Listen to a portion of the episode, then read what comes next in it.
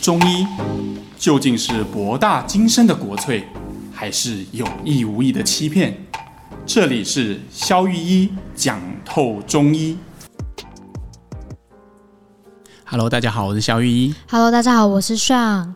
今天呢，要来问肖医师一个问题，也算是就是、嗯、呃肖医师的粉丝在那个 FB 敲碗的问题，啊、就是他有问到说，哎、欸，他其实女生啊，很常会有那个。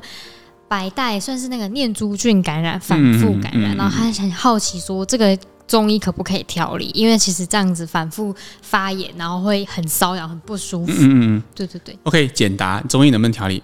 一句话可以，好，但是这样不不能就这样就就混过去了哈。我们还是要展开聊一下白带这个问题，因为其实好像之前哈在妇科这一块哈一直都蛮多人敲碗的嘛哈。但是其实我们中医讲经带胎产啊哈，经就是月经嘛哈，带就是白带分泌物这一类问题，胎就是怀孕嘛，那产就是指产后调理啦，或者是产前啊，或者是一些生产的一些助孕的。嗯，那这个。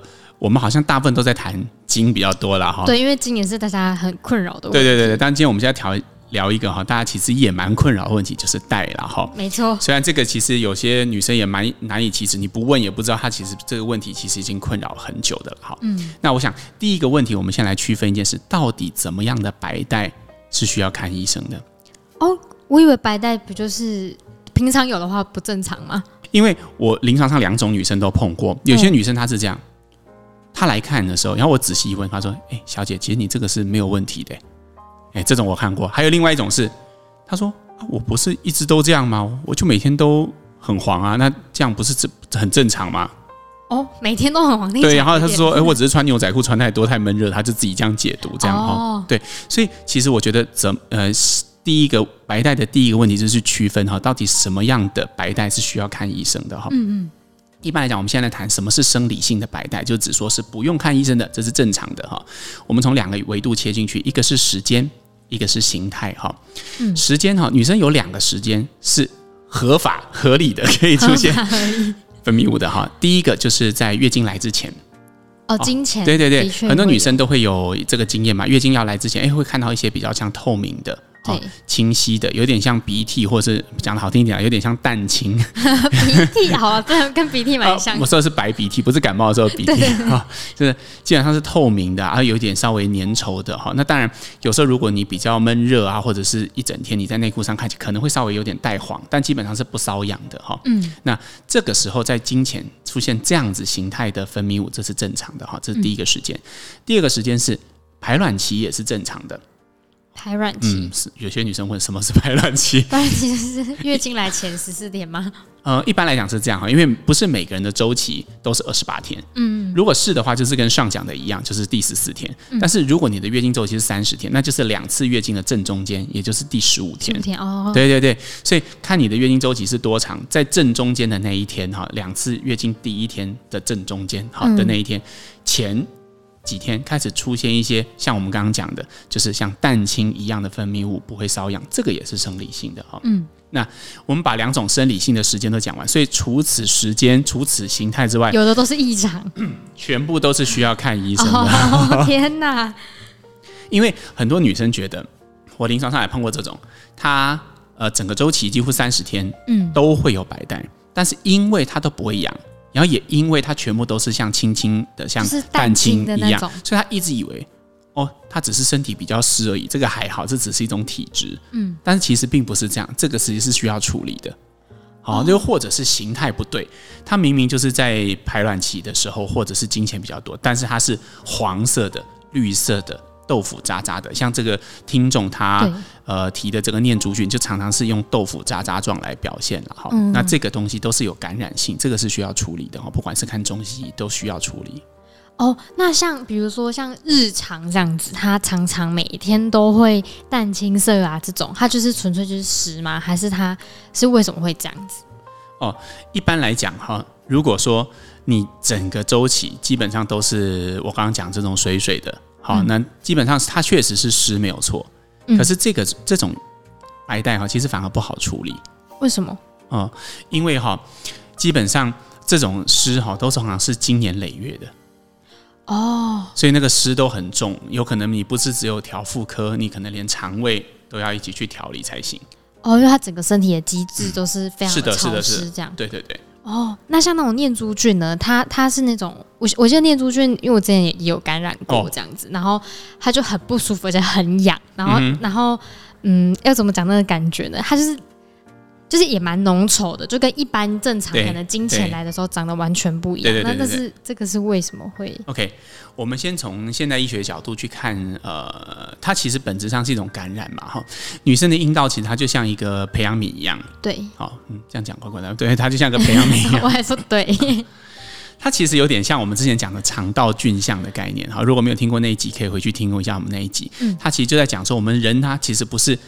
呃，除了我们自主可以控制的地方之外，很多地方其实我们是跟菌一起共生在一起。像肠道有我们上次讲益生菌嘛，那其实阴道也是有一些菌跟我们共生在一起，本来就有哦。但是有些女生她可能因为吃的食物的关系，因为压力的关系，她的阴道的菌相好就会开始比较不健康。嗯，好，或者是有些菌本来应该要很强的，有些菌本来应该很强，但是它有点式微。那这个时候呢，万一有敌人入侵，比如说像你刚刚讲的念珠菌。他就想，哎、欸，他们这些把卡，我不如把他把这城堡打下来。Oh. 念珠菌一旦占据了这个城堡之后，它就开始产生一些脓性的分泌物，哈，豆腐渣渣状的分泌物。所以，就现代医学角度来说，它本质上就是一种感染。嗯嗯，就是感染，就是本来我们身体没有这个东西，有一个坏家伙打进来之后，就产生了一些发炎，这个就叫感染嘛。所以，比如比如说像呃，网络上看到一些资讯说，像滴虫那种颜色会变成黄绿色，对对对对，那个也是同一个概念。虽然它是不同的敌人，但是基本上都是一些坏分子打进来，就坏分子。嗯，对。那这边我们就可以引入一个中西根本上我们很常在呃倡导的一个概念，然后就是说本质上的不同。西医就是谁打进来我就干掉谁嘛，哈。对。今天如果你是滴虫，我们就要杀虫啊，对不对哈？啊，如果你是念珠菌，Candida 就是念珠菌了哈，它是一种真菌嘛，我们就要用抗霉菌药嘛哈。嗯，反正不管怎么样做，我们就是把它干掉对。所以对现代医学来说，找出敌人是哪一个人是非常重要的。因为要因为针对那个我们要针对他去把他打死他嘛，对哈。今天如果说是念珠菌，就我用滴虫的药就没有用嘛，因为种类不对哈。我们要特殊的武器消灭特殊的敌人，这样子。那可是就中医来看，反而都一样。嗯，因为我们看的其实不是敌人是谁，我们看的是为什么我们的城堡这么弱，为什么我们的防御工事这么差，为什么我们的这个益生菌没有办法强大起来，不能够抵御外来的，不管是谁谁阿猫阿狗都好，为什么没有办法抵御它的入侵？这个是我们中医看问题的一个角度。嗯，所以这个时候就回到我们刚刚讲的湿气。通常一般哈，肠胃被认为是我们的免疫中心，也是我们的气血制造中心，也就是我们的防御工事兵工厂。你可以这样想。今天哈，如果我们要从本质上开始加强这个防御工事的话，我们就要把兵工厂要负责征兵嘛，做一些坦克啊，做一些士这个生产，就是出一些士兵嘛，嗯，然后往阴道做调度嘛，对不对？哈，所以这个时候祛湿的健脾药，就是把这个兵工厂养大养强的工程，会变成一个根基的工程。我突然想到一个问题，嗯，就是很多问题好像林林总总这样子一路归因过来，好像都会跟肠胃很有关系，是为什么？就是单纯就是因为它是兵工厂中心的概念，嗯。哦，其实它不只是兵工厂，它是任何事情的中工厂嘛，哈。我们中医叫脾，哈，有一个它有一个名词，我们叫做后天之本。后天之本，后天就是先天或后天的后天，嗯，之本就是本源的本，嗯，意思是说人只要出生以后。肠胃是一切的中心的意思，所以它是后天之本。好，那为什么它会有这样子的美誉呢？就是因为基本上我们认为它是气血制造中心，是免疫中心，是任何一切中心。它既是兵工厂，也是农场。哦，之前看一些网网站的文章，有些人就下面留言炮轰说什么啊，反正大家大部分讲完之后都说是肠胃问题啦。哦，对，但是其实哈，呃呃，这件事情哈，就是。当然啦，你也可以说啊，我们什么都说是肠胃问题，可是我觉得这反而是中医见微知著很有特色的地方。嗯，我举一个例子哈，我不晓得有多少人这种困困扰。一般人哈，只是稍微胀气，然后常常排气，就是放屁了哈，你大概不会去看医生吧？不会，不会，你就觉得啊，我最近吃的比较丰富啊，或者是什么的。但是其实我们中医就常在这个时候就跟你讲，哎，你肠胃不行哦，哦，你这肠胃已经开始这个呃脾脾不太好啊，哈，这个胃不太好啊，哦，那个要调理啊什么的，你想啊，这中医应该是来骗钱的吧？但其实不是，这是中医见微知著、一叶知秋的地方。嗯、我们已经看到一片叶子红了，就代表秋天要来了。嗯，这是一叶知秋的意思嘛？嗯、就是我们已经看到你开始胀气，哎，你的所有的功能都要开始走下坡了。所以要赶快把这个东西。所以通常我们会在你的分泌物还没出现的时候，通常在你的这个。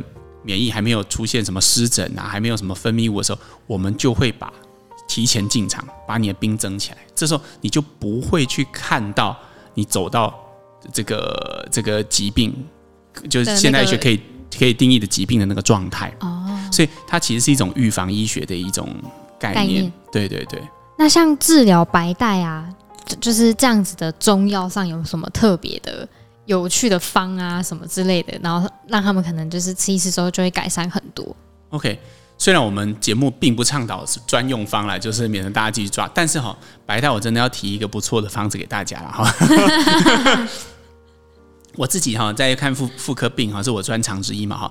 那一般我最喜欢用的是丸带汤或丸带汤的加减哈。丸就是完全的丸哈，那带就是白带带，完全治疗白带的汤，丸带汤。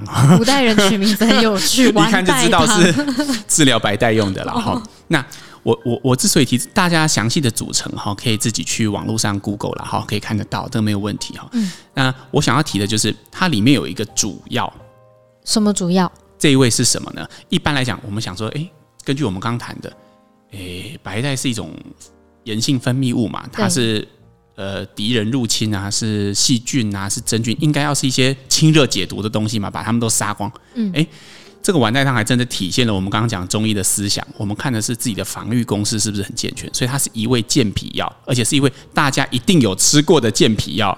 就算你没有吃中药，你也会吃过。平常日常就会有可能吃得到的。是山药哦，山药。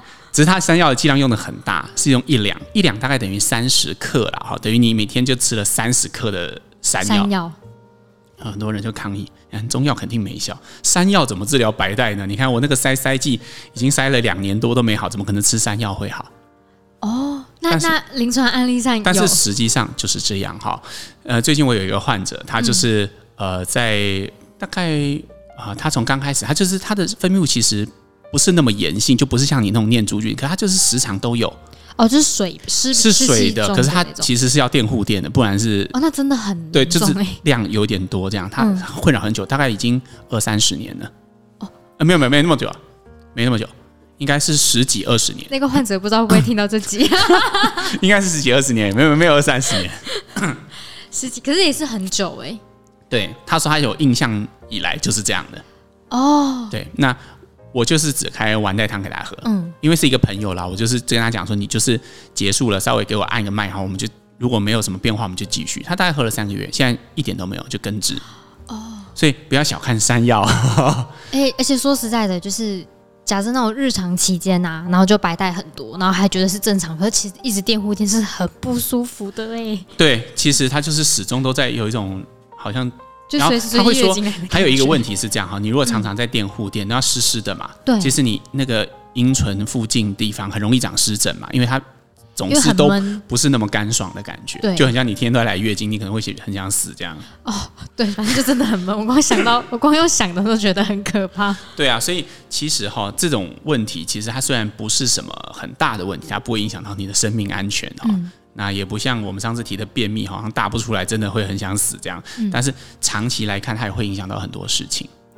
那我们回来提这个丸带汤哈，山药，呃呃，重用山药，竟然就可以产生这样的效果，其实就是我们刚刚提到的，因为山药是一个很好很好的健脾药，它是一个养兵工厂的药。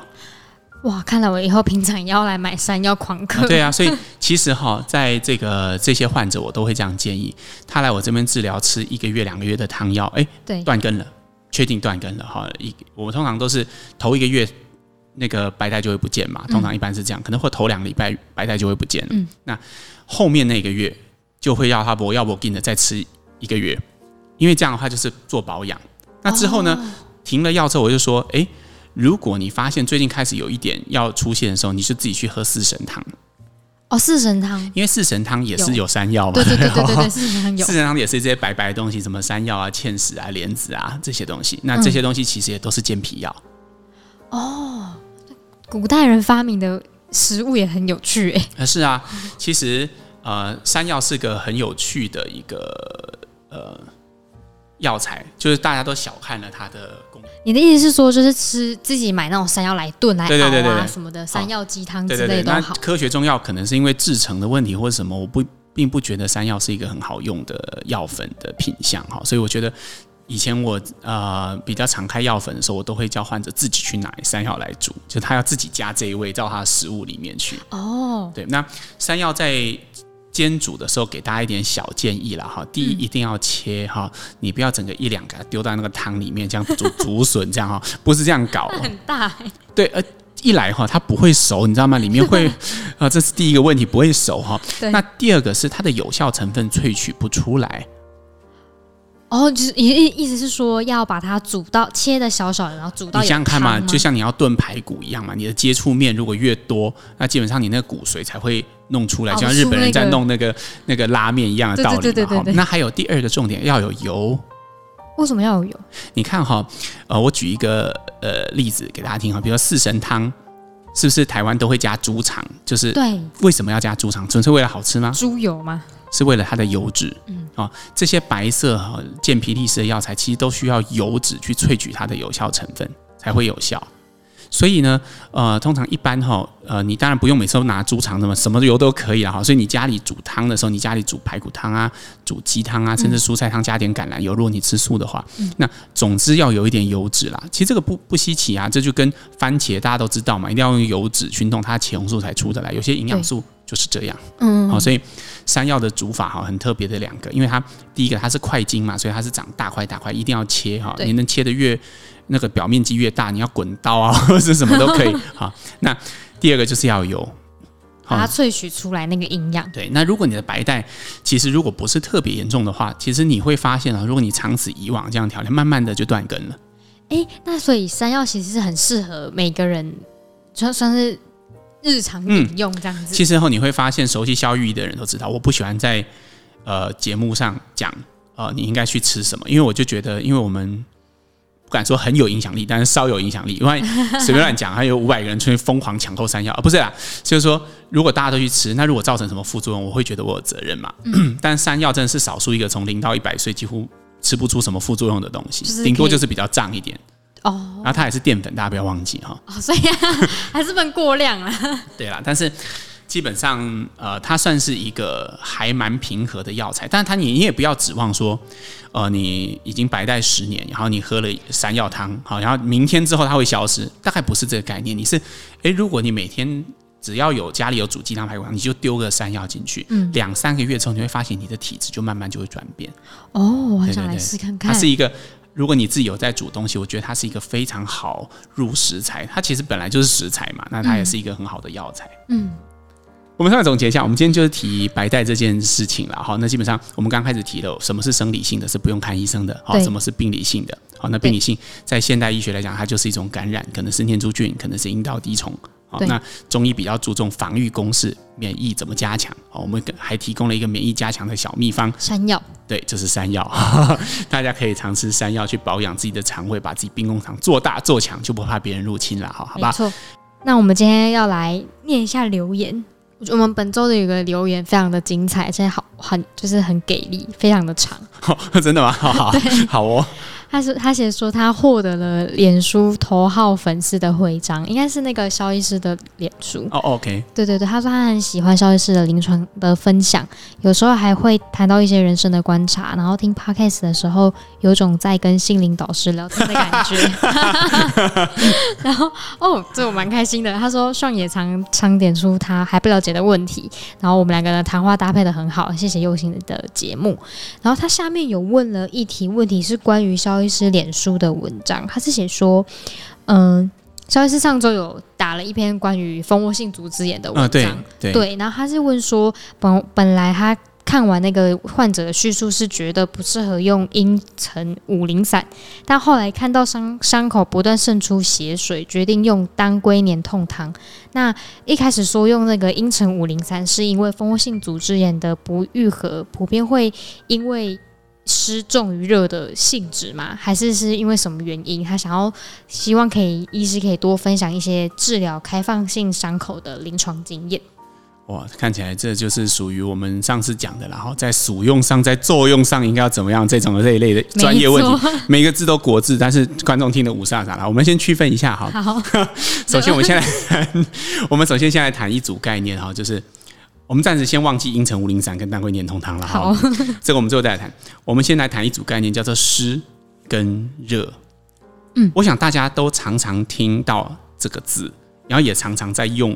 这个字，但是也常常听到你的中医师跟你讲你很湿，或你身体很热，但是其实你从来都没有搞懂哈，到底什么是湿，什么是热了哈。对，OK，我们现在讲哈，其实中医的所有的概念都是高度抽象化的。嗯，所谓的抽象化，就是它跟所有的中国学问都一样，基本上它就是一种哲学性的概念。我举例哈，以我们今天这个白带为例，嗯。白带如果偏湿会怎么样？白带偏湿就是可能像刚刚肖律师那个临床案例，就是会十几年都很多。你对湿的感觉什么？大家不用想中医，你就想你看到湿这个字，或者你别人跟你讲湿这个字的时候，你的感受什么？就觉得应该是一种不干爽的感觉嘛，很多水的感觉，很多水的感觉嘛。比如这个房间湿气很重，一进来就觉得不是很舒服嘛，重重的感觉嘛，对不对？好，那所以你看哦，在白带上。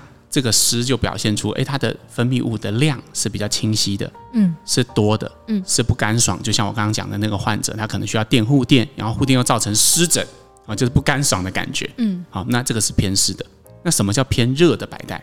热的白带，我想看就是那种粘稠的吧，可能像、啊、可能像那个念珠菌那种吧。啊，对呀、啊，感染的嘛，还会瘙痒的嘛。然后会有黄黄绿绿的鼻涕状的嘛，会有豆腐渣渣的嘛，会有什么东西的嘛？那这个就是热嘛，哈。那所以你会发现，诶，只有白带可以分湿跟热吗？不，抽象概念的好处就是一通百通啊！大家一旦了解这个概念，我们再来举一个例子，比如说像结膜炎。哦，你说那个眼睛会有眼屎？对啊，黏黏的。有些人结膜炎，它其实没有什么炎性的分泌物，它基本上就是觉得，诶，它会流眼，那个会一直流眼泪。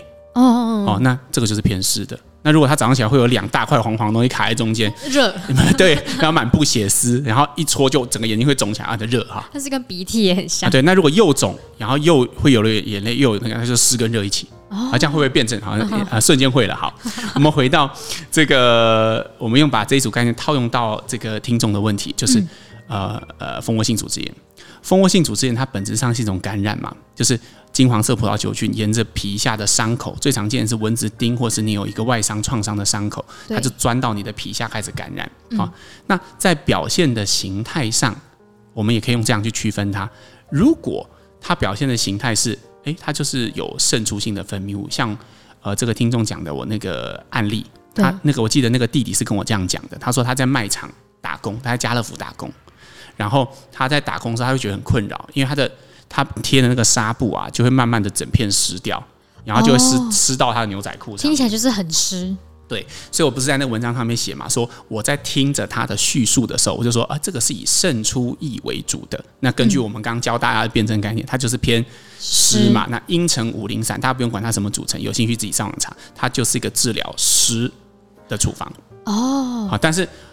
那个弟弟不是问我一句话吗？说，哎，那你要不要看一下我的伤口啊？就我一看，不对啊，我有附那个图嘛。那图的原版更可怕了哈，因为我说我为了 让大家不要那么可怕，我们做一点处理哈。基本上，它就是除了伤口很溃烂之外，它旁边那一圈全部都是红色的，然后中间一直流冒那些血珠跟脓头出来。对，那你看，那看起来就是有热嘛。嗯，所以显然茵陈五苓散就不够用了，我们需要有更多清热药的当归黏痛汤。哦，对，所以。那个听众的问题就是这样，然后为什么我从茵陈五苓散会转当归黏痛汤？其实就是因为在这个湿和热的辩证之间，我做了一个取舍。嗯，那当然很多医师会去探讨啊，到底是湿重于热，热重于湿，还是湿热并重？应该先祛湿还是先清热？这个每个人的手法都不同了哈。但是我自己会比较选择，我第一在皮肤病灶上，我会呃以皮肤当下病灶的状态。去辨别它到底是湿重还是热热重这样。哦，嗯嗯嗯，希望有答复到那位网友的呃，不，听众的问题，不是网友 听众的问题。那关于这个这这几个方哈，就是呃，关于阴沉这一味药的使用哈，呃，应该我们那篇文章应该是这个礼拜。